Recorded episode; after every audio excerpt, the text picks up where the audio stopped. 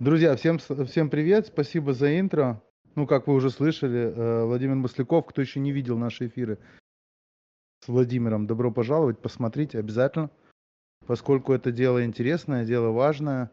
Э, Многие темы мы уже касались, многие темы мы обсуждали. Ну и сегодня, соответственно, поговорим про блокчейн будущего.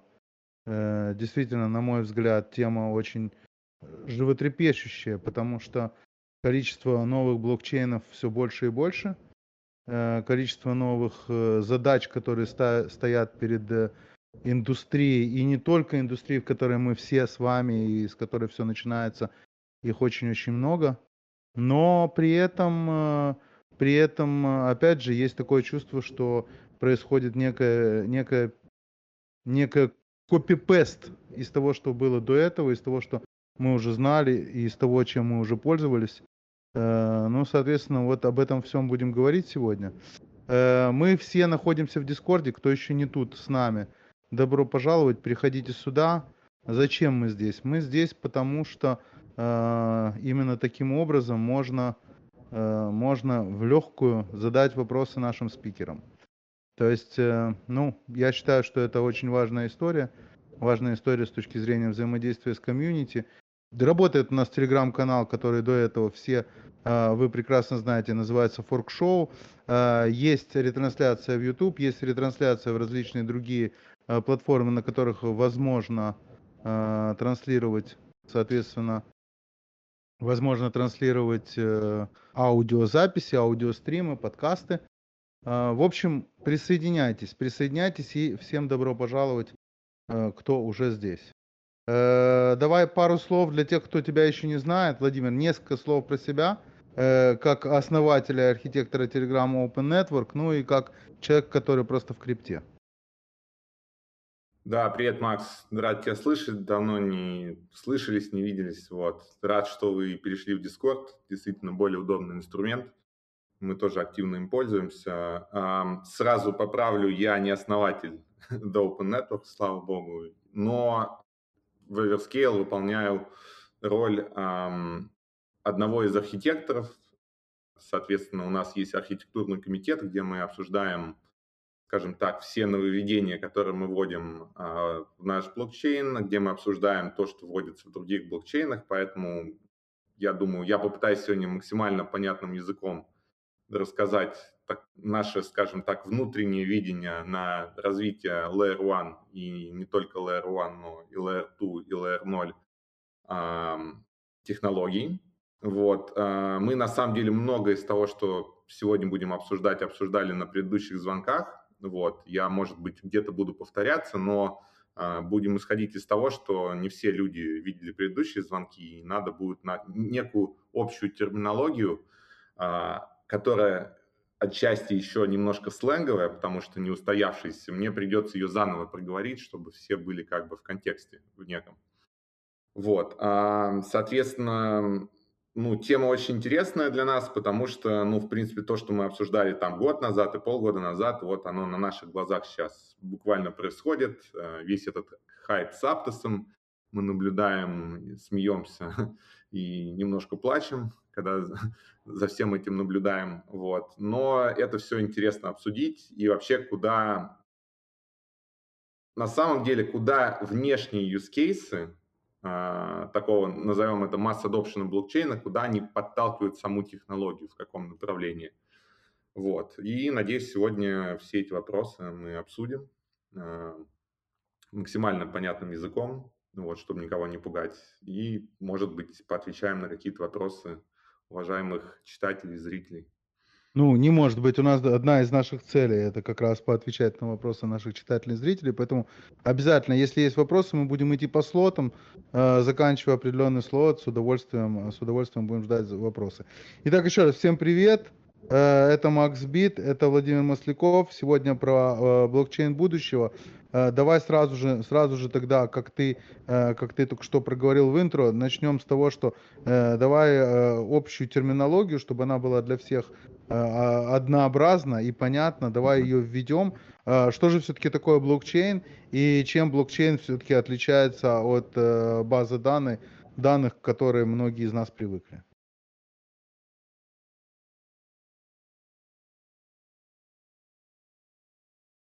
Да, ну, что можно сказать? А, первое, что, наверное, самое частое определение, которое мы слышим, что это такая распределенная база данных, оно, в принципе, корректное определение, но мы сейчас с точки зрения именно развития нашей технологии, других технологий смотрим чуть шире на это. Мы э, больше это воспринимаем как такая распределенная виртуальная машина в trustless environment, да, которая способна исполнять там, ну, так называемые смарт-контракты надежным, безопасным и достаточно быстрым способом, да.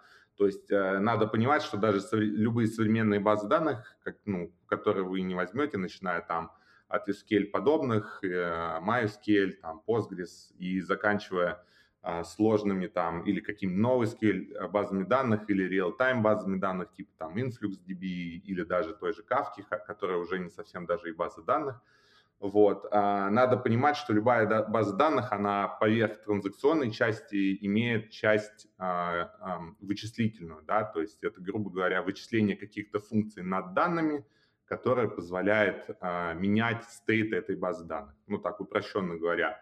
Вот. А блокчейн отличается от этого еще одно, одним уровнем сложности, что помимо того, что этот там стейт надо уметь с ним работать, изменять и так далее, надо это делать в trustless environment, то есть фактически изменять его а, безопасно, не а, в окружении, где а, не все контрагенты могут быть благонадежными, скажем так. Но большинство считается, что благонадежны. Почему? Потому что, например, в Proof of Stake – они рискуют своим стейком, и по теории игр им просто невыгодно быть неблагонадежным, потому что они будут заслэшены.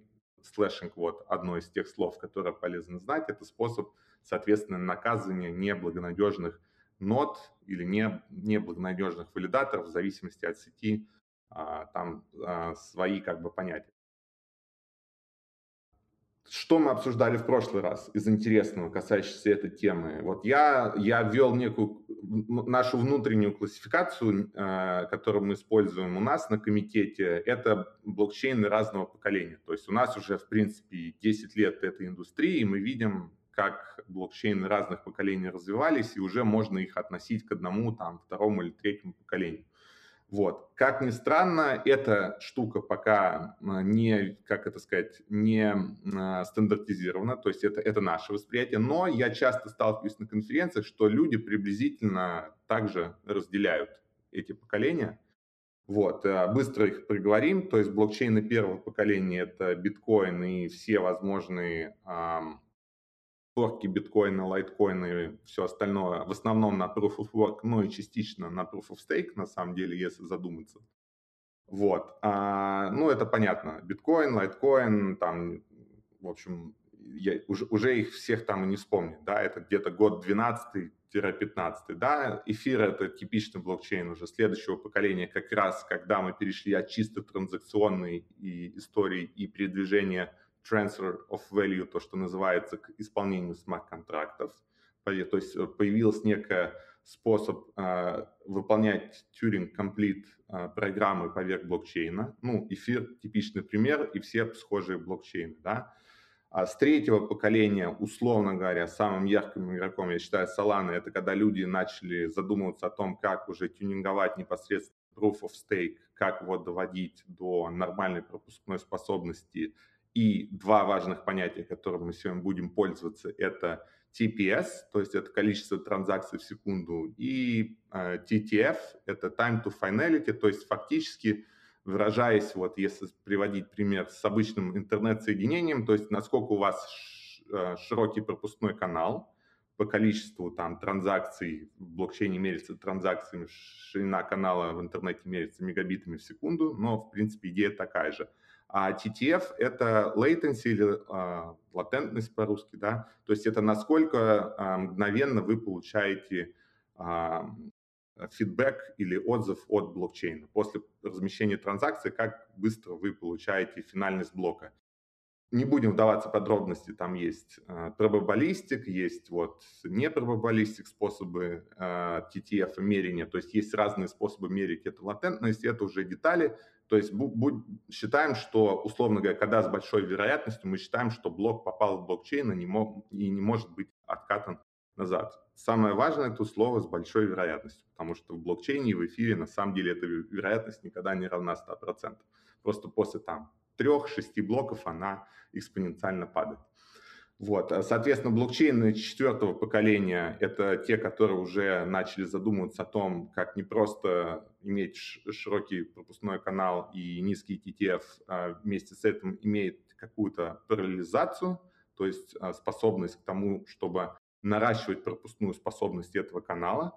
Вот. Ну, хороший пример – это Avalanche, Elrond, ну и, в принципе, все там блокчейны, где есть э, еще тоже сразу введем такое понятие, как шардинг. То есть шардинг – это фактически параллелизация вычислений по какому-то из параметров, либо по данным, либо там по вычислениям. Есть разные подходы к шардингу. Ну и пятое поколение – это вот условно к чему мы относим там всю историю с тоном, куда ломится Aptos, и большинство современных блокчейнов – это блокчейны, которые позволяют фактически не просто линейно шардиться, а делать это, ну, скажем так, до динамическим способом, да, при увеличении нагрузки, и делать это самое главное по мере того, как количество транзакций на сети увеличивается. То есть, понятно, нет смысла тратить ресурс валидаторов постоянно, то есть как только э, ну, пропускная способность э, блокчейна не позволяет э, исполнять нужное количество транзакций, либо растет время, латентность растет время finality, вот этот показатель TTF, по какой-либо из причин. Грубо говоря, добавляются новые ноды или добавляются новые сабсети в Avalanche или там, как в Polkadot, это называют условно парачейнами, и э, пропускная способность сети, условно говоря, приблизительно линейно вырастает по количеству добавленных валидаторов. Вот. А, Еще важный показатель, на который я часто обращаю внимание, многие не обращают, но я считаю он важный, это количество необходимых ресурсов для, для валидации сети. То есть вот этим принципиально еще отличаются современные блокчейны. Какие-то блокчейны можно валидировать на обычных машинах, там, на серверах за 100 долларов, какие-то блокчейны, как Solana, требуют существенное наличие оперативной памяти, быстрого жесткого диска, там минимальное количество, и стоимость э, поддержания одной валидаторской ноды может достигать нескольких тысяч долларов. То есть я считаю это тоже важным показателем с точки зрения э, таком, скажем, это можно перевести количество долларов, которые надо потратить на верификацию там, не знаю, тысячи транзакций назовем это вот условно так. Вот, собственно, наверное, об этом и стоит сегодня время не бесконечно, стоит вот о таких вещах поговорить. Окей, давай, наверное, начнем с самого, самого, исходя из всего, что сейчас ты сказал, самого простого вопроса. Это какие блокчейны сегодня уже устарели из тех, которые ты назвал, а какие опережают свое время? Давай попробуем даже назвать каких-то три, которые, ну, кроме Верскела, которые, вот, по твоему мнению, как раз находятся, находятся э, впереди планеты всей. Да ты мне предлагаешь назвать или... Ну, тебе, конечно, конечно, тебе. Как по твоему мнению? По моему мнению, по моему мнению, есть один, который никогда не устареет и всегда впереди планеты всей. А остальные все, это зависит от, опять же, от тех задач, которые перед ними стоят, а поскольку задачи часто меняются, то э, очень тяжело футуристично определить, какой из них действительно займет в будущем какое-либо место. Ну, то есть мне кажется, что сейчас мы все находимся даже не в альфа-версии, а еще перед этим. Да, э, вот, ты затронул очень интересную тему. Ну, я, я тебе сразу скажу, мое мнение, оно как бы э, нестандартное по этому вопросу. Я считаю, что ни одно из этих поколений не устарело, и я сейчас объясню почему. Вот. Но интересно обсудить круг задач, да, то есть, грубо говоря, я отношусь к этому, понятно, есть плохие блокчейны, и я даже не уверен, что их стоит называть, но, может быть, мы назовем пару имен сегодня. Вот. Но, а, скажем так, для каждой задачи а, нужен свой инструмент, да, ну, то есть я отношусь к этому как такой ремесленник, да, или плотник, э, то есть э, если тебе надо там стол сделать, да, тебе нужна там стамеска, не знаю, а, наверное, молоток и какие-то другие инструменты. Если ты хочешь дом построить, ты будешь использовать, очевидно, стамески не хватит с молотком, ты будешь там более сложный инструмент использовать. Пример, соответственно, возьмем биткоин и все блокчейны первого поколения – они отлично выполняют задачу transfer of value. На самом деле для того, чтобы передавать какую-то финансовую информацию между двумя пользователями, да, с высоким вот этим TTF, будем считать, что в блокчейне он 30 минут, да, то есть это минимум 3 транзакции, минимум 3 подтверждения, 3 confirmation от валидатора. Да, это медленно, но для больших сумм, то есть ты максимально упростил задачу, говоришь, я хочу передавать только финансовую информацию там и то по одной монете, да, не как там а, в некоторых вариантах Proof of Work, где ты можешь передавать по нескольким монетам. Для этой задачи биткоин хорош тем, что ну, там он настолько изучен вдоль и поперек и настолько проверен времени, что может быть лучше, чем биткоин. Для этой задачи-то и нет на самом деле решения, особенно если мы говорим о переводе крупных сумм, там, ну, скажем, выше 1000 долларов да, номиналом. То есть я как бы, ну, и рекомендовал бы всем людям для именно сохранности и надежности какую-то часть там, если это рассматривать с точки зрения капитала, размещать в такие блокчейны просто потому, что когда надо перед надежным способом, гарантированным перемещать а, большое количество value, в биткоине это сделано очень удобно, а, а б, сеть достаточно распределенная и достаточно сложная для взлома, да, для ее атаки прямым способом, несмотря на то, что там нету новомодных слэшингов и прочих эм, историй с наказанием валидаторов, но просто сам размер сети, количество, условно говоря, валидаторов, количество, с, точнее не валидаторов, а сама сложность сети, да, она не позволяет э, ну, человеку с улицы, даже с большим капиталом, я вообще сомневаюсь, что существует в мире такой капитал, который может эту сеть атаковать классической 51 атакой. Вот, а, соответственно, если мы говорим уже о более современных поколениях, да, блокчейнов, у них есть три класса задач, вот опять же, на которые ориентируемся мы, возможно, зрители там добавят еще какие-то интересные кейсы. Есть три больших класса задач, вот с кем мы сейчас больше всего общаемся, которые мы видим, скажем так, а, которые способны решить только блокчейны а, пятого поколения, то, что сейчас там Aptos пиарится, то, что вот Celestia будет запускаться, да, а, по-моему, в этом квартале или в начале, или в первом квартале 2023 года. Все эти блокчейны смотрят, а, все говорят, что они scalable, safe, это понятно, все говорят, что они самые лучшие. Но есть три класса задач, вот, которые я выделил и всем говорю, и вот по, по факту, по которым это те, с кем мы вот реально общаемся, может быть, об этом сегодня тоже расскажу. Первая задача – это решение, связанное со стейблкоинами и CBDC. То есть, грубо говоря, если мы реально смотрим на рынок стейблкоинов и CBDC в будущем, блокчейны пятого, там, шестого, седьмого поколения, которые появятся после, они будут решать, мне кажется, в первую очередь эту задачу. Что это значит? Это, это будет некая технология, которая способна переваривать 10 тысяч плюс транзакций в моменте, ну, можно за основу взять Visa, MasterCard, а Visa там, если я не ошибаюсь, в среднем 5 тысяч транзакций во время чемпионатов мира вырастает там до 50, до 100 тысяч транзакций в секунду. Вот, грубо говоря, можно представить, что хороший такой стейблкоин в какой-нибудь стране с населением больше 100 миллионов вполне в пиковые нагрузки будет генерить такие как бы количество транзакций. То есть современные блокчейны там пятого и выше поколений в будущем, они должны уметь с таким количеством транзакций работать. Причем самое интересное, что они должны уметь работать э, так же, как э, э, компьютер. В компьютерах э, при пиковой нагрузке у тебя не, должно, не должен компрометироваться блокчейн, у тебя должен вырастать латентность TTF.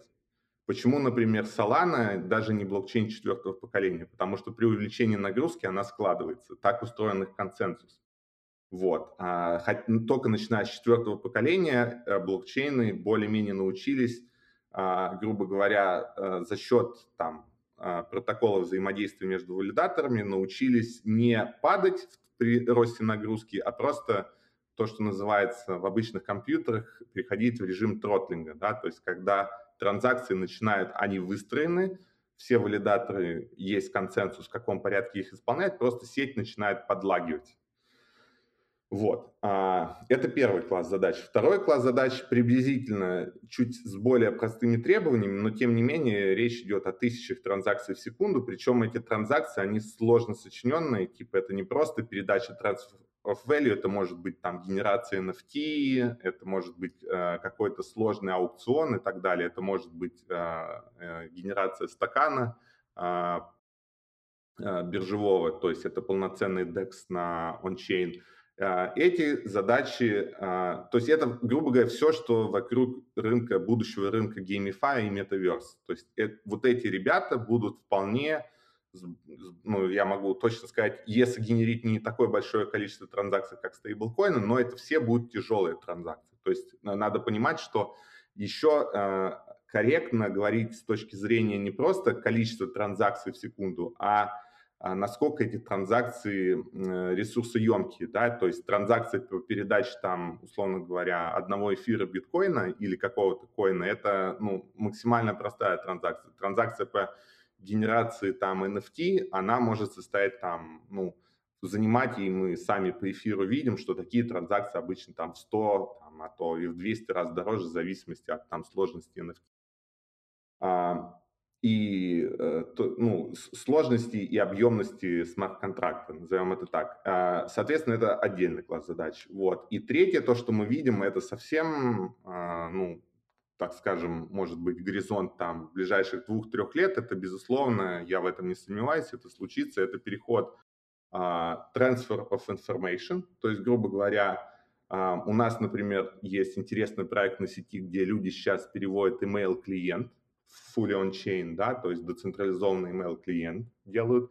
Я общаюсь с одними ребятами, которые хотят абсолютно по схожей технологии сделать распределенный мессенджер. Вот. Uh, сейчас на последних конференциях как минимум с двумя командами общались, общался, кто делает децентрализованные social media, ну типа Facebook, только uh, partially on-chain, да, там есть отдельные сложности, как это на блокчейн перевозить, но понятно, что uh, вот эта задача перевода информационного составляющей, грубо говоря, современных социальных сетей, она тоже постепенно будет решаться по мере того, как технологии блокчейна позволят это делать а. дешево, б. быстро и три э, с какой-то гарантией, что это не будет создавать большую латентность, то есть у человека будет хотя бы ощущение приблизительно тех же задержек, что он испытывает, когда пользуется централизованными а, social media.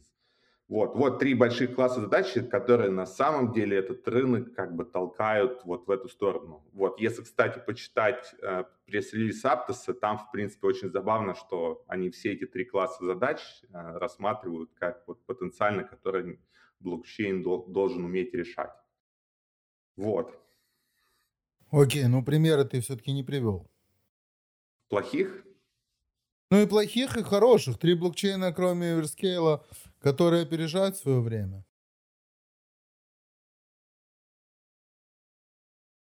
Слушай, ну, а, у меня за, на хороший у меня замылен взгляд. Я вот как сказал, мне не нравятся все, вот, в, ну, в хорошем смысле я вижу у всех какую-то свою такую, каждый из них сыграл, ну, я имею в виду все, там, условно говоря, топ-100, да, вот, а, есть вот а про плохие, вот я сейчас тебе назову, ну, скажем так, я дам критерии плохого, а вы сами догадайтесь. Плохое – это когда делают форк, так, а ты смотришь на экосистему этого блокчейна, вот, и понимаешь, что она от форка, ну, как бы не отличается ни одним продуктом. То есть это форк, где просто, условно говоря, форканули блокчейн, взяли смарт-контракт базу, все запустили под приватным именем – и сказали, вот теперь ну, вот это у нас новый супер блокчейн, там, не знаю, для Формулы-1 или там, не знаю, для каких-нибудь там, э, есть там сейчас один пример, да, чисто блокчейн для геймифая, то есть все, что не general purpose и fork э, существующего, это все, ну, эфир классик, классический пример, да? Э, Прос, прошу прощения за тавтологию, а все, что, все, что ну, правильно, сегодня... вот я даже боюсь Сегодня, сегодня эфир классик уже отличается очень серьезно, существенно от, той сам, от того самого эфира, в котором, э, в котором остальные все находятся. И как раз они для этого и делали форк, для того, чтобы когда это произойдет, отличаться. Да, ну и хороший пример тоже из этой же серии Bitcoin Cash, да.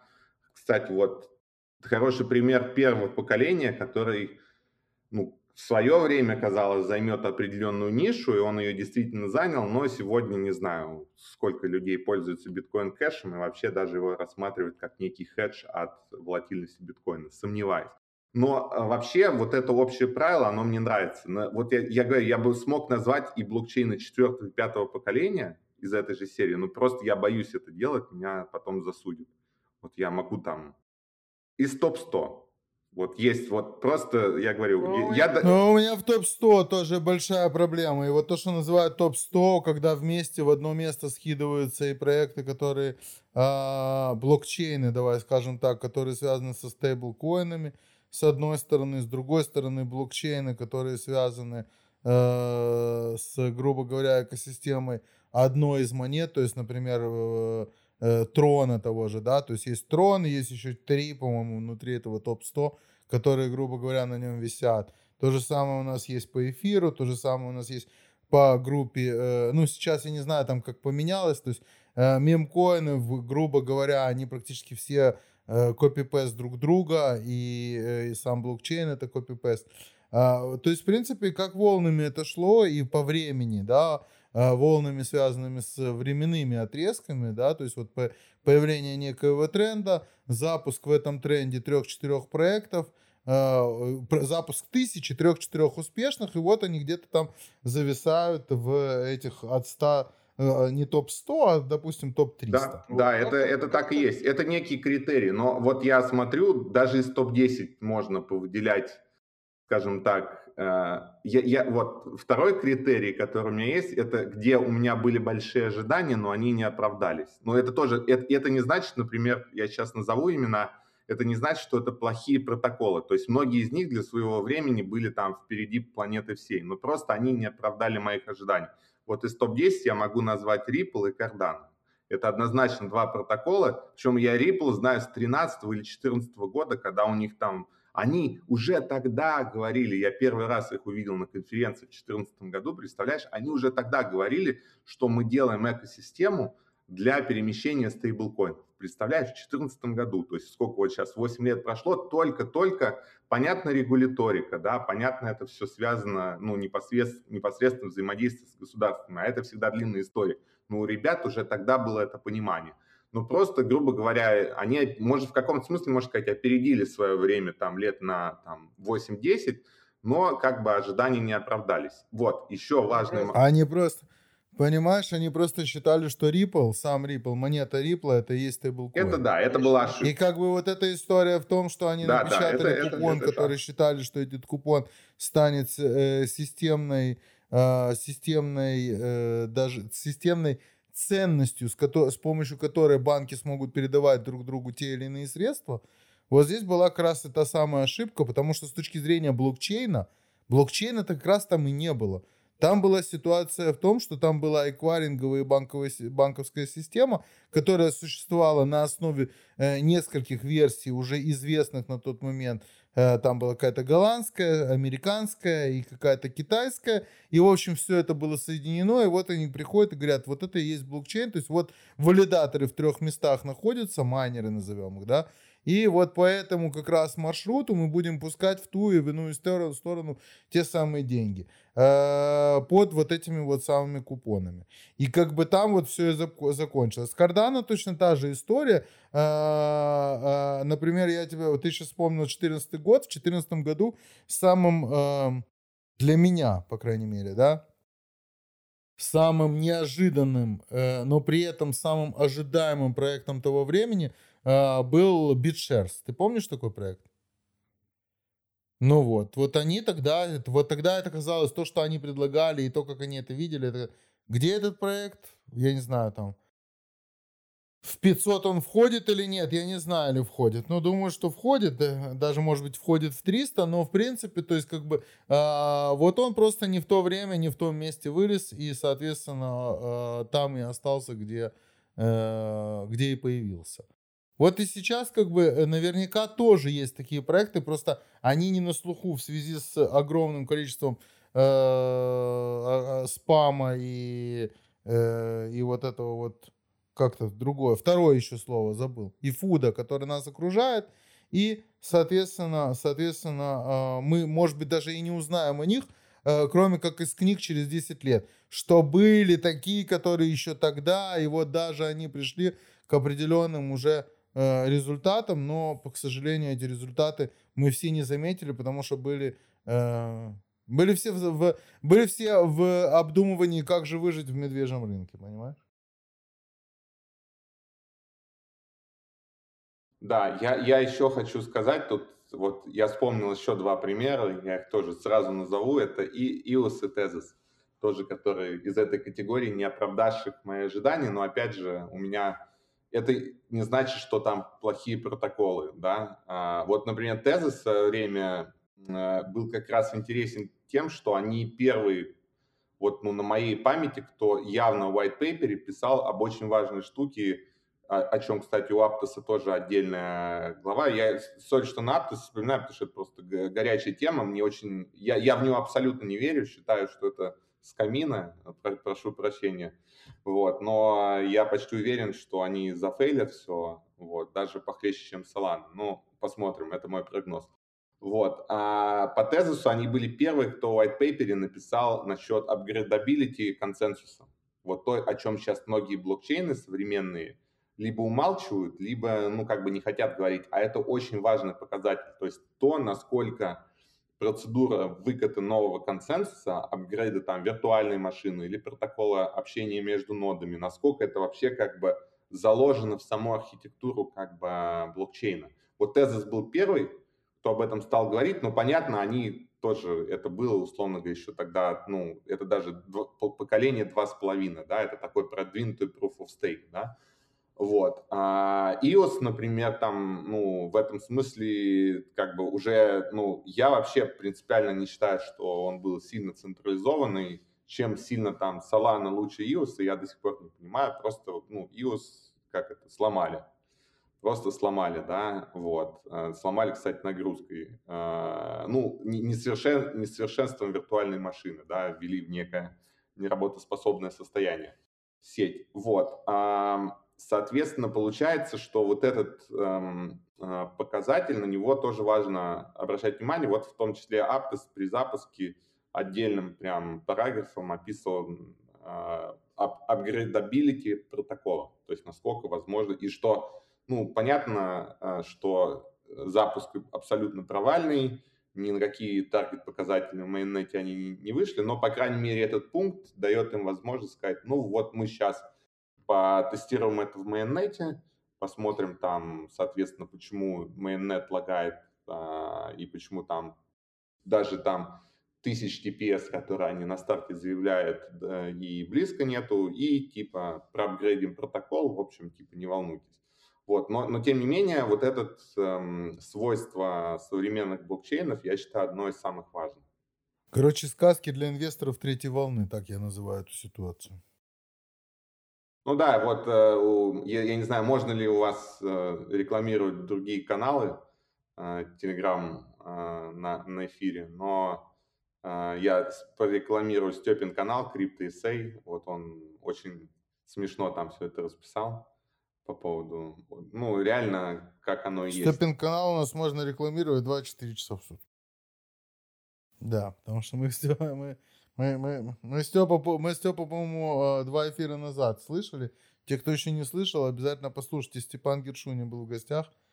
Прошу обратить ваше внимание, очень интересные важные вещи говорил. Хорошо. Хорошо, давай дальше. С этим стейком закончили. Друзья, поэтому по этой теме, если есть вопросы, самое время их задавать.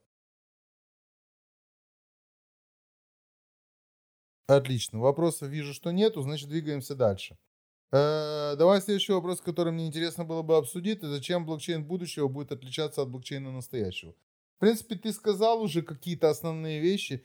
Например, то, что он будет решать э, определенные задачи, и он не должен быть э, универсален для каждой, для всех задач. То, что сегодня, на мой взгляд, пытается построить эфир, вот эту вот универсальность. То есть вот они будут говорить, что они не готовы до того момента, пока не будет универсальность, мне так кажется. Ну, так мне это видится.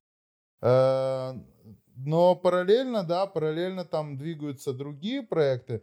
Там, например, тот же самый НИР, э, тот же самый, э, тот же самый космос и так далее, и так далее, и так далее. Что ты думаешь вообще? Э, блокчейн будущего. Может ли быть такая ситуация, что э, э, какие-то параметры, по которым, про которые мы сейчас не говорим, не упоминаем, что они со временем появятся, и без этого вообще эти все, э, все, все, что мы сегодня называем блокчейны, будет называться про блокчейн. То есть еще не блокчейн, а блокчейн нас ждет впереди.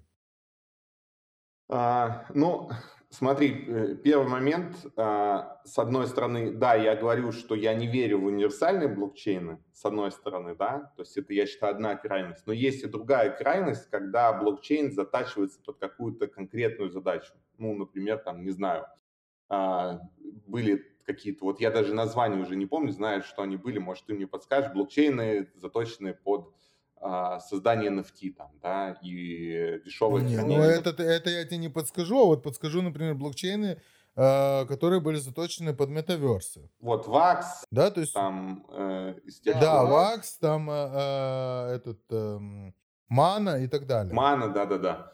Вот, а я, я как раз в эту крайность я тоже не верю. То есть я верю а, что-то посередине, то есть где будет это, как вот в языках программирования называется, я называю это а, general Purpose Blockchain. То есть что это значит? Это значит, что это некая технология, ну, по сути, некая реализация консенсуса и виртуальной машины, которая умеет выполнять широкий класс задач.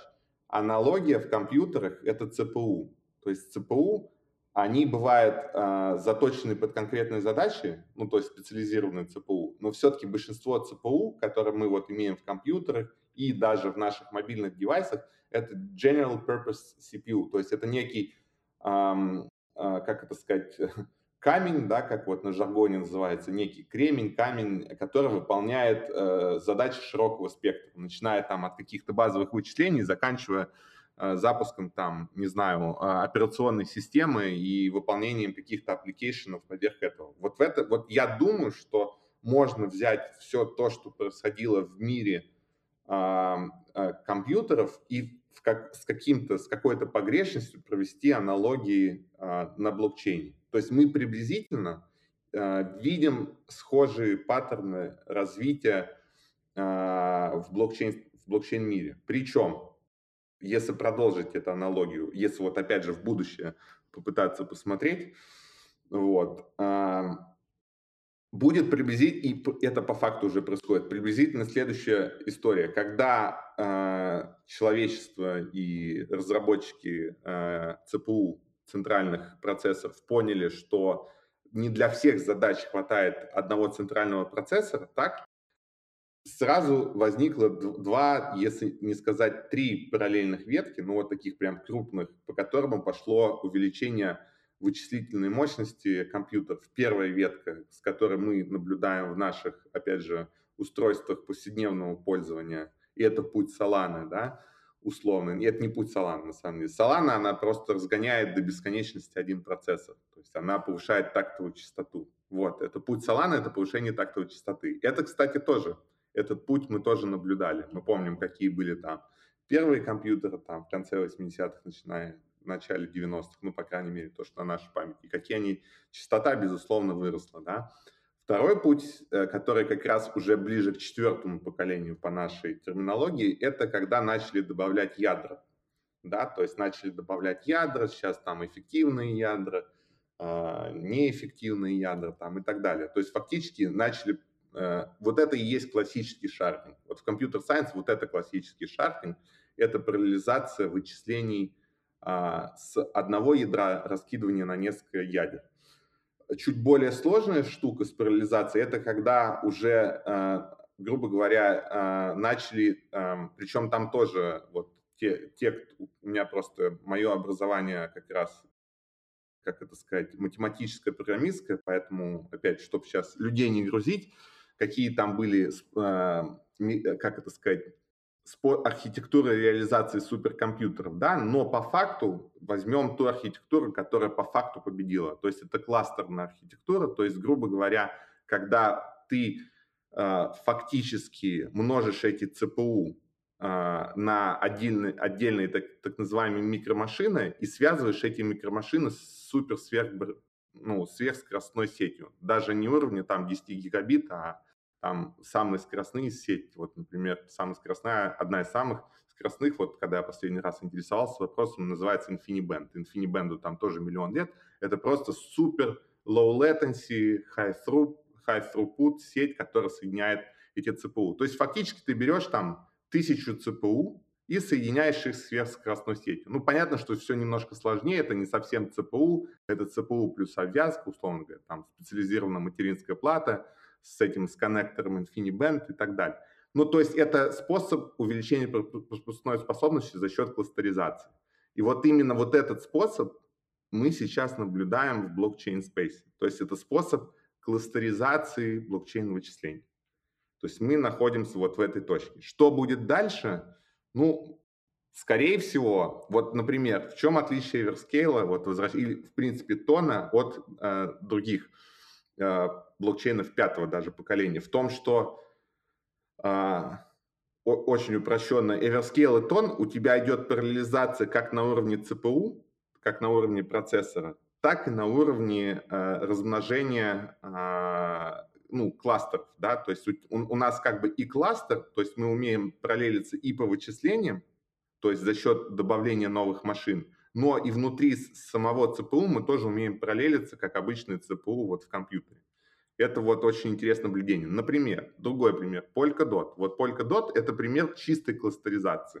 То есть это когда у тебя параллелизация идет через добавление новых а, парачейнов, но внутри парачейн работает условно говоря, условно, понятно, как эфир. То есть это однопоточная э, штука, то есть это однопоточный процесс. Вот. И условно говоря, можно додумать на ближайшие несколько лет вперед, что вся инновация плюс-минус, она будет вот в этом спейсе. Ничего принципиально сильно нового Э, вряд ли придумают. И я еще так думаю не только потому, что вот аналогии с ЦПУ работают. Базы данных современные, вот если посмотреть, как параллелятся современные базы данных, особенно или современные системы э, сообщений, все то же самое, абсолютно. Вот там, не знаю, мой любимый пример InfluxDB, потому что вот я внедрял эту базу данных. Ну, самый известный пример это Kafka, да, или если вы возьмете любую там MongoDB, SQL, там, неважно, э, новый SQL баз данных, посмотрите, как параллелятся они, все те же самые принципы, просто это делается не на хардверном уровне, а на софтверном уровне. Поэтому, что придумают какую-то принципиально новую штуку, я не верю. Просто вопрос, кто наиболее удачно сможет сделать adoption того, что уже давно придумано в мире э, компьютерных процессоров и баз данных, и систем очередей, и сможет это приспособить для блокчейна. Вот скорее челлендж будет вот именно в этом, потому что блокчейн, как мы уже говорили, это чуть более сложная все-таки архитектурная система, потому что необходима безопасность, соблюдение консенсуса, гарантия ну, а, порядка транзакций и так далее. Ну, собственно, в базах данных это тоже есть, просто там это в контролируемом environment, да, а мы говорим в environment интернета, где ты не можешь гарантировать стопроцентную ты не можешь дать стопроцентную гарантию валидности и благонадежности всех а, валидаторов. Ну, а, вернемся тут контакта. еще к одному моменту, который ты не затронул. Это момент э, тех систем типа э, IPFS, типа Filecoin и так далее, то есть хранение данных как таковые. И я считаю, что как раз вот это один из тех критериев, который будет делить на блокчейн да или блокчейн нет с этим блокчейном, да, мы взаимодействуем, а с этим блокчейном мы не взаимодействуем. И вся эта привязка серверная на сегодняшний день, которая существует, она, в принципе, э, является тем самым тонким горлышком, которое пройти большинству блокчейнов в топе 100 и вообще большинству блокчейнов на сегодняшний день сделанных будет очень сложно, мне кажется. То есть это будет, это будет э, как раз э, тот самый фильтр, который будет определять, это есть хорошо, а это есть плохо. Мне так думается. Я, с, тоб... я, я с тобой согласен. Я э, вот чуть-чуть я шаг назад сделал еще по поводу космоса. Ты спрашивал, вот космос как раз типичный пример такого у меня почему-то вот он ассоциируется с современными суперскоростными процессорами, ну типа там Threadripper или что, что-то такое, где очень-очень много ядер, все классный Proof of Stake, один из первых там, ну таких удачных реализаций PBFT, но при этом у которых в принципе в его архитектуру не заложен способы кластеризации. То есть вся кластеризация, которая в космосе возможна, она теоретически будет делаться ну, завне Layer 1, может быть на уровне Layer 0, и то пока непонятно как. И самое главное, возможно, им это не нужно.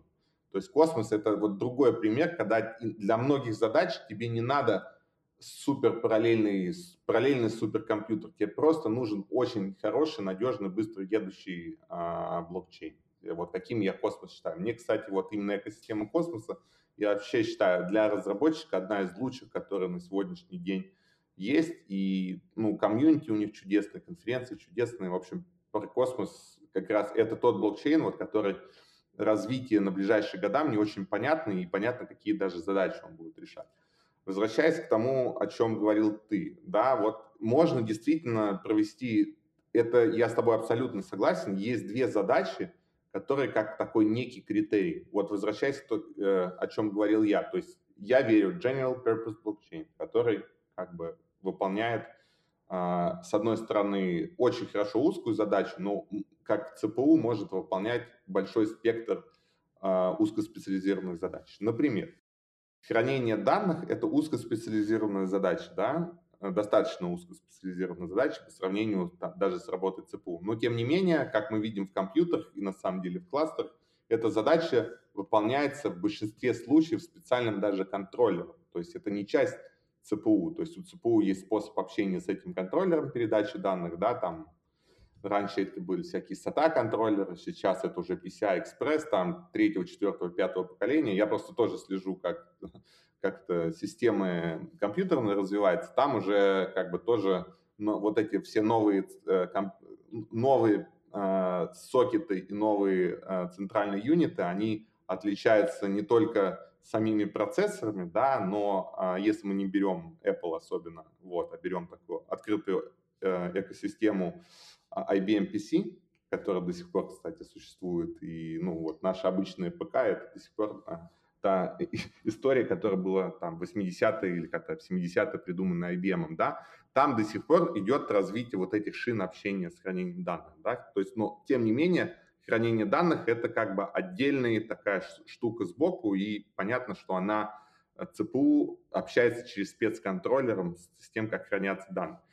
В блокчейне так ли это вот IPFS в каком-то смысле там и он действительно напоминает э, похожую историю, но у меня вот, например, по этой задаче нет чет- четкого понимания, что это будет так. Потому что, например, мы к этой задаче только-только сейчас подступаем, и мы хотим ее делать на уровне консенсуса, да, то есть мы хотим на уровне, грубо говоря, а то, как мы это видим, что у нас будет внутри вот этой кластерной системы спец а, такие субкластер, так, а, ну, а, аналогия парачейна в Polkadot, да, которая будет заниматься исключительно хранением данных. Да, то есть валидаторы в нем будут а, стейкать не только свои монеты, да, но также будут стейкать а, доступное а, дисковое пространство, причем с определенным SLA, да, то есть либо это будет SSD, либо HDD, то есть в зависимости от а, настроек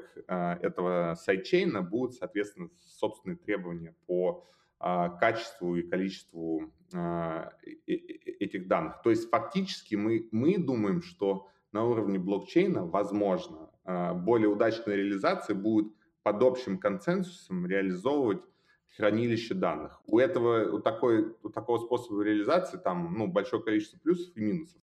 Не будем сейчас обсуждать эту тему, иначе мы просто час прообсуждаем Ой, сейчас хранение данных. Вопросов у меня куча. Вот придется нам, придется ее в какой-то момент обсудить. Вот именно как раз с этой стороны подойти. Возьмем и ваш проект, но, может быть, возьмем э, еще штук 3, 4, 5 и как-то посмотрим, как вообще, в принципе, в каком варианте э, есть попытки решить, потому что я думаю, что вы сделали research перед тем, как пришли к тому, чтобы делать это через консенсус и определяться с этим валидатором, которых, скорее всего, будет очень ограниченное количество. Но, но, но ты правильно сказал, что вот именно это некая такая лакмусовая бумажка, показать возможности именно виртуальной машины и вот этого upgradability консенсуса. То есть насколько консенсус способен решить схожую задачу, но немножко выпадающую, да, то есть не вычислительную задачу виртуальной машины, хотя именно для хранения данных, чтобы это обеспечить, и то, что во что мы уперлись, да, скажем, ну, лично мы, а, это то, что необходимо а, дописывать instruction set, набор инструкций, виртуальную машину. То есть это уровень сложности этой задачи, это апгрейд виртуальной машины, а, чтобы она была вообще в состоянии поддерживать вот такой хитрый валидационный механизм, где стейкается не только монета, но стейкается еще свободная память. И, ну, persistent. Вот. Из жизни компьютеров это апгрейд биоса. Фак... Это... Ну, нет, это не апгрейд биоса, это апгрейд операционной системы. То есть фактически это, ну, типа новая версия, версия операционной системы. Окей, хорошо, супер. Друзья, сет закончили. Если есть вопросы в эту тему, есть какие-то дополнения, самое время. Буквально даю пару секунд и переходим к третьему вопросу. Я думаю, что мы опять же уже в большинстве, в большинстве Э, ответили э, на суть этого вопроса. Но, скорее всего, есть нюансы, про которые сейчас упомяни, если можешь. Зачем блокчейну развиваться, если он и так работает? Вот это вот, вот и есть тот самый вопрос. Э, ну, то есть ты сейчас сказал, вот есть эти, эти, эти, они работают, у них все, все здорово, они, ты прекрасно себе представляешь, в каком направлении будут развиваться, то есть кто-то займется э, кластерным развитием внутри блокчейна, кто-то займется развитием самой машины, э, кто-то займется как космос, развитием всего вокруг. Э, и поскольку ему, у него просто нет этих задач, но при этом он остается блокчейном. Э, есть ли смысл развиваться блокчейном или можно остановиться и сказать, окей, у нас есть двигатель э, внутреннего сгорания, теперь задача выпустить как можно больше красивых интересных, быстрых и так далее машин, на которых мы сможем э, выполнять те или иные задачи. А, тут, знаешь, как а, тут как это проблема курицы и яйца. То есть, с одной стороны, а, непонятно, какие задачи должны подталкивать, хотя я назвал три задачи, которые в реальности уже подталкивают. Вот. А с другой стороны, э, появление таких блокчейнов, непонятно, какие вообще новые теоретические, э, э, как это сказать, рынки потенциальные, да, или applications потенциальные позволят реализовать. Приведу пример из области интернета.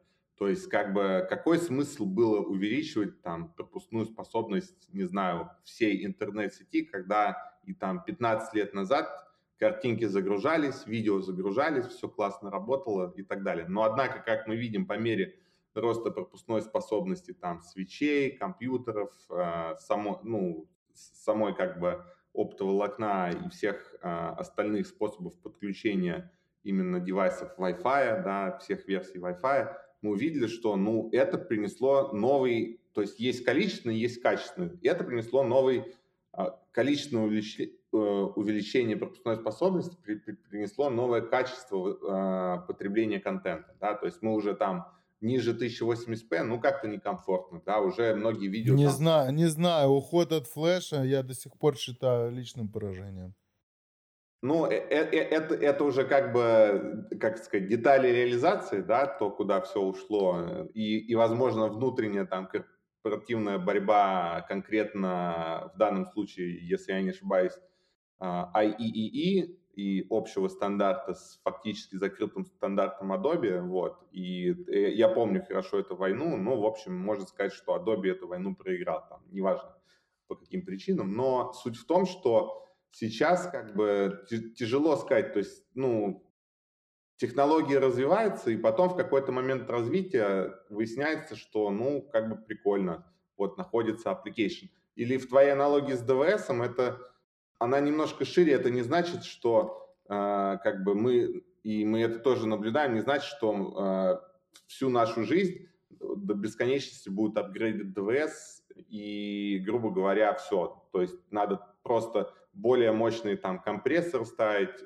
увеличивать там эффективность ДВС и так далее. То есть все равно есть качественный скачок.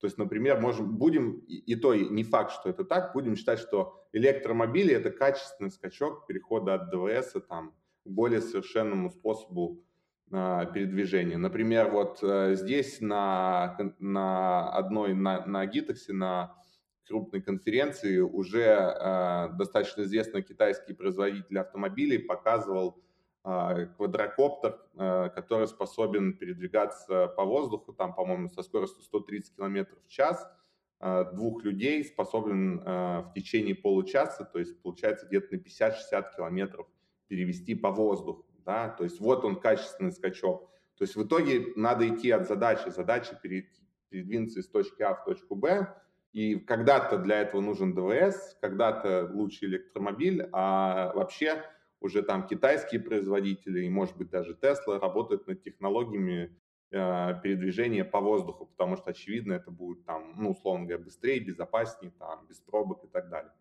То есть э, в блокчейне приблизительно то же самое я наблюдаю. То есть э, сначала что-то делается, приблизительно понятно, в какое направление мы копаем, а потом а, по мере появления технологий оказывается, что а как мы раньше без этого жили? То есть, если подытожить э, вопрос, зачем блокчейну развиваться, если он работает, по твоему мнению, ему нужно развиваться для того, чтобы от качества перейти, от количества перейти к качеству. Вот это количество, о котором мы говорим, рано или поздно оно перейдет в качество. Это закон диалектики, это не я придумал.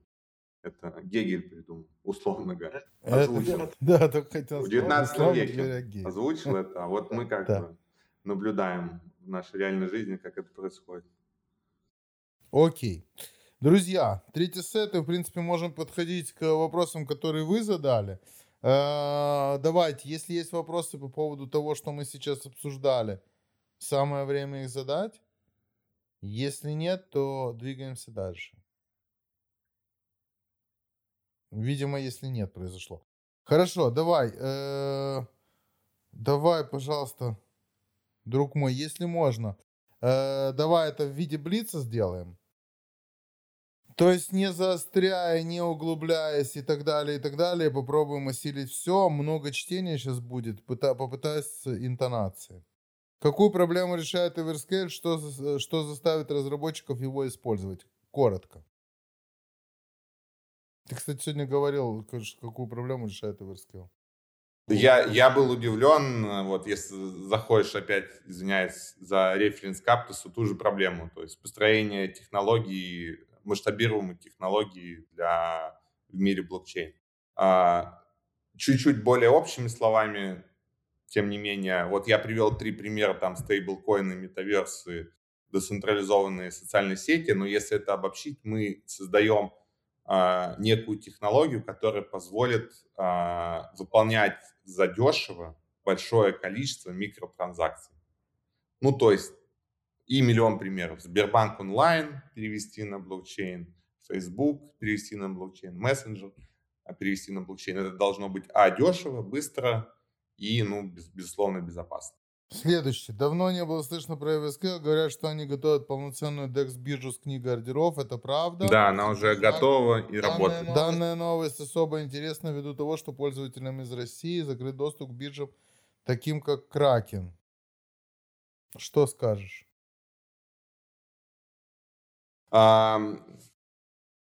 Кракен действительно закрыли, и тут много обсуждений идет на эту тему. Вот конкретно реализация уже есть этой биржи. Сейчас там, ну, я не участвую в разработке этого продукта, поэтому я тут, ну, общаюсь с ребятами, кто делает, да, поэтому я с их слов скажу. Э, уже там э, в продакшене это все работает. Э, все тестируется и так далее. Сейчас а, они, я, я частично им тоже помогаю, я их знакомлю с теми, кто может а, взять эту технологию под свою лицензию. То есть там основная проблема сейчас а, то, что и в том числе приблизительно по тем же причинам, что Кракен закрыл доступ, то есть сейчас стало чуть-чуть тяжелее найти такого контрагента, кто согласится эту технологию взять как бы под, а, ну, грубо говоря, под свой поток клиентов, да, чтобы ребятам не делать маркетинг с нуля, они сейчас пытаются найти с кем эту историю сделать. Ну, по типу, как FTX э, сделал с этим, э, с их DEX. Все время забываю, как он называется. Ну, вы поняли, о чем речь. Давай дальше. Э, друзья, еще раз, мы пока, пока, пока как раз Володя ищет, э, мы в Дискорде, все, кто нас слышит вне Дискорда, приходите к нам сюда, мы вас всех ждем, нас найти легко, Фурклок Community Hub, э, много интересных спикеров, возможность задать вопросы напрямую, ну и, соответственно, темы, которые мы все любим, и всем нам важно знать как можно больше и глубже в той или иной сфере. Э, давайте, давайте дальше, давайте дальше. Эм, Макс, спроси, пожалуйста, о совместном работе Everscale с Cardano. Совместная работа Everscale с Cardano, только коротко, друг мой. Ну, есть такой проект, называется Dexada, это Layer 0 а, Everscale, Cardano. Он работает, э, сколько там гоняется и так далее, я не скажу, потому что я не слежу, но знаю, что он в продакшене и э, что-то там гоняется. Э, спроси, пожалуйста, про Гош. Насколько понимаю, это революционный GitHub на блокчейне. Это проект Everscale. Да? Нет? GOSH? Да, этот проект э, Everscale и более, ну, скажем так, уже это открытая информация, они сделали private fork Everscale, вот. А они захотели это запускать как sidechain, хотя им предлагали как sidechain, но там по каким-то своим соображениям, так как я не участвую в переговорах, не захотели. И, но, насколько я знаю, официальный анонс будет на ближайшей конференции Docker а в середине сентября. Сентября? Вот, уже будет официально. Сентября. Сентября. Мы, мы в Докеркон 20. Через год? Ой, ой, ноября, вот ноября. Ты, вот ты живешь в августе, хорошо тебе? Так, слышал, что с блокчейном да. будет работать Дуров, а Северскейл есть планы на совместную работу с телегой. Там же одинаковая архитектура. Да, ну вообще, э, что это за история? Это, мне кажется, это какой-то, какой-то, ты знаешь, муть какая-то вот вся эта история с Дуровым и Стоном, про которые мы можем сказать только плохое, к сожалению. Э, что происходит? В двух словах. А, ну, скажем так, э, да, изначально, безусловно, там, и Everscale предыдущее название было Фритон, потому что это был форк тона. Вот. Но сейчас там от тона, наверное, и процента кода не осталось, потому что, ну, реально пришлось все это переписывать на Rust, на, и уже сам консенсус другой. Единственное, что ну, виртуальная машина, она ну, до сих пор backward compatible, но я думаю, что код тона я бы на Everscale очень внимательно бы запускал и проверял бы, ну, как сказать, прям все возможные тест Да, вот. Но тут что, мы все видим, как бы, да, тон интегрируется в Telegram, вот, там, я уж не знаю, какое участие Телеграма в этом проекте. Вот. Но для меня это удивительно, потому что там решение суда американского висит. Ну ладно, вот, а, допустим, они там как-то договорились. А, это первый момент. Второй момент, то, что они как бы идут по пути, ну, то есть фактически они подключают это все к экосистеме Телеграма и к, ну, целевой аудитории юзербейзу Телеграма. Это абсолютно нормальный путь такой немножко мемкоин путь, типа как Dogecoin, но окей, это их как бы право. Ну, ты веришь, что это все произойдет? То есть, э, как только это произойдет, э, про скамность уже можно забыть, потому что, в принципе, есть и цель, и есть и средства. Да-да-да, ну нет, я не то что верю, ну как бы все уже вот на этой неделе или на прошлой объявили, на прошлой, да, по-моему, что будут продавать там затоны эти имена в Телеграме, ну вот какие еще кейсы нужны. До этого кошелек внедрили. Ну, все как бы, это уже что говорить. А почему, почему они да, а Everscale нет? Это не ко мне вопрос. Вот. Я думаю, потому что а, они как бы, ну, как и Solana, да, они всех потенциально, кто а, совместим или может минимально оттягивать аудиторию от них и мешать им, они, понятно, будут топить. Ну, как бы, как сказать, как минимум не упоминать, как максимум говорить, что мы этих людей не знаем. Вот. Есть только один православный блокчейн, это Тон. Вот. Все остальное это враги и вообще не смотрите туда. Как в том меме, помнишь, когда идет э, женщина э, с ребенком и говорит там, да, сынок, не смотри туда, там плохой блокчейн. Вот. Вот то же самое. А, ну, в общем, как бы вот такой у них как бы путь развития, да. То есть это закрытая экосистема внутри, которая, уверен, внедрится максимально в Телеграм и будет внутри этого Телеграма жить. Мы, например, в отличие от них, развиваемся ровно обратным вектором. Мы не хотим быть привязаны там ни к одному а, ни мессенджеру, ничего. Мы хотим развиваться именно как открытая экосистема. То есть что это значит? Что вот как GOSH. То есть GOSH пытались с Docker ом договориться, что давайте сделаем внутри Everscale. Они сказали, и как Космос. Вот Космос почему мне нравится как пример, потому что это абсолютно открытая, честная экосистема. Пришел Docker, сказал, мы хотим сделать распределенный GitHub. Сказали, окей, делайте внутри Everscale. Они говорят, нет, мы не хотим там, ну, типа, мы хотим сильно консенсус поменять, хотим там свои монеты, мы хотим именно полный контроль над этим иметь. Ну, в принципе, ничего плохого в этом нету, да.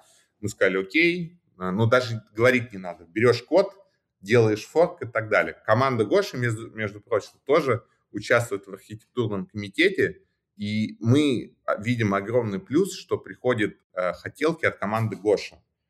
То есть мы с командой Гоша плотно работаем над тем, чтобы виртуальную машину развивать в том числе в направлении вот этого ну, распределенного хранения да, на блокчейне. И я считаю, вот это и есть как бы признак открытой экосистемы. То есть, когда мы не пытаемся свои там помпануть монету, решить какие-то свои там узкоспециализированные задачи, пропиарить там Telegram или какую-то там конкретный продукт, а мы работаем в такой, ну, как это, в открытой, э, ну, в таком, как сказать, комьюнити driven, вот очень прикольный мистари. Я, кстати, э, потом э, загуглите или у нас на сайте есть мистари репорт э, про Everscale. И они сделали прикольную такую сноску, что это community driven scalable blockchain. Вот это прям идеальное описание того, что мы делаем, я понял. Потому что мы реально как бы, ну, у нас нету там одного продукта, к которому мы привязаны, да, и, не, и мы не то, что мешаем людям, ни в коем случае там не упоминайте там нас или, или везде, где вы используете наш продукт, упоминайте только нас, вот вам там индей на 100 страниц, пожалуйста, хотите, форкайте, хотите, приходите на архитектурный комитет, предлагайте свои изменения. То есть мы вот хотим в такой а, как бы открытом диалоге развивать нашу экосистему, потому что мы в нее верим. Не только экосистему, но и сам блокчейн, сам консенсус. Вот, наверное, в чем принципиальное отличие. И вот на этом мы как раз закончим. Вопросы еще есть? Придется. А потом коин, ну, ну простой вопрос. Кому там, вот кому можно прийти и, и попросить там, э, не знаю, реализовать какую-нибудь фишку в виртуальной машине? Или помочь запустить какой-то проект? Я вот не знаю кому. Я знаю кому, и открою этот секрет в следующий раз, когда ты придешь. Я задам остальные вопросы, которые остались, потому что на этой ноте мы как раз и закончим. А, мне кажется, смотри, давай я подведу такой легкий итог из того, что я понял э, из нашего с тобой диалога и из нашей с тобой концептуальной беседы, что в принципе на сегодняшний день э, на сегодняшний день сказать, что э, эра блокчейнов закончится на блокчейнах пятого или шестого поколения, э, говорить рано. Скорее всего, мы будем двигаться вперед. И, скорее всего, горизонт это ближайшие 2-3 года когда мы увидим какой-то скачок роста, и этот скачок роста, э, скорее всего, нас приведет к тому, что э, часть проектов, э, часть проектов, э, которые, так скажем так, были прототипами для, для того, что мы имеем сегодня, э, они просто уже даже забудутся как э, название, а часть проектов, наоборот, может, э, как птица Феникс, возродиться – и взлететь, потому что, потому что не только сам блокчейн важен, но и важен тот консенсус и комьюнити, которое вокруг него. Это то, что я понял из нашего с тобой разговора. Да, все так. Единственное, что я сделаю такую поправку, что вот мое личное мнение, что сейчас технология уже немножко убежала вперед э, количественно, да, по пропускной способности. Я не только про нашу говорю, я в целом, ну вот про, скажем так, рынок вот этих блокчейнов нового поколения. Она уже позволяет технически делать очень сложные вещи. А реальные проекты, которые придут, там, стейблкоины, то есть мы сейчас там общаемся параллельно, наверное, с пятью-шестью государствами, которые там и в двух уже выиграли тендер на стейблкоин, да, вот я пока не могу это называть, но эта информация вот в этом. А что ты можешь назвать? Там в вопросах было вопрос по поводу Филиппин. Да, вот Филиппины, Филиппины это уже открытая информация. По другим это пока закрытая информация, но мне просто, ну реально, там у людей подписаны идеи, я, я, я-то могу назвать, плохо будет им. Вот, и они меня просили не делать пока этого, но у нас как бы, грубо говоря, технически мы готовы. И на самом деле даже были готовы еще во втором квартале этого года. Практически только-только вот сейчас мы подходим к тому состоянию, когда это уже физически будет на майонете запущено. Вот, и поэтому я считаю, что вот это все, почему вот эта именно открытая экосистема настоящая, она чем хороша? Как только мы дошли до этого как бы технологического, скажем так, даже не предела, а технологической возможности уже а, обрабатывать большое количество транзакций, делать это ну, с минимальной вот этом time to finality, да, с минимальным latency, сразу появляются люди там из государства, неважно, метаверсы. Я тут с 10 метаверсами общался, которые как бы говорят, что вот, типа, дайте нам возможность там. И там у них более интересный use чем это кажется. Это не просто люди хотят там NFT, они хотят их NFT, хотят строить кошелек. Мы перешагнули с тобой за линию, за линию горизонта наших временных возможностей. Да. И мы поэтому отдельный эфир сделаем, я же говорю, давай. А, давай, да. Я, я к тому, что мы в ближайшие, то есть э, технических возможностей сейчас хватает на 2-3 года вперед. Вопрос именно в проектах, которые будут в эти ну, новые блокчейны приходить. И вот этот масс adoption, который реально вот на наших глазах сейчас будет происходить не вот этот весь как бы хайп, который из эры Web 3.0 там и NFT, он там где-то будет жить, хомяков будут брить и так далее. А вот реальный масс adoption мы уже увидим ну, вот в следующем году. А может даже... В... Поговорим. Поговорим на эту тему. Да. Вот, спасибо, что находишь время. Было интересно. А, друзья, это Форклок. Мы на Дискорде. Кто еще не с нами, добро пожаловать. Приходите. Всех ждем. А наши основные социальные взаимодействие через YouTube, через Telegram продолжают работать, поэтому можно писать туда, задавать вопросы. Э, часть спикеров, если не все, есть форк-шоу. Э, оставайтесь с нами. Это Форклок. Меня зовут Макс Бит. Пока-пока. Пока, Макс. Спасибо. Всем всех.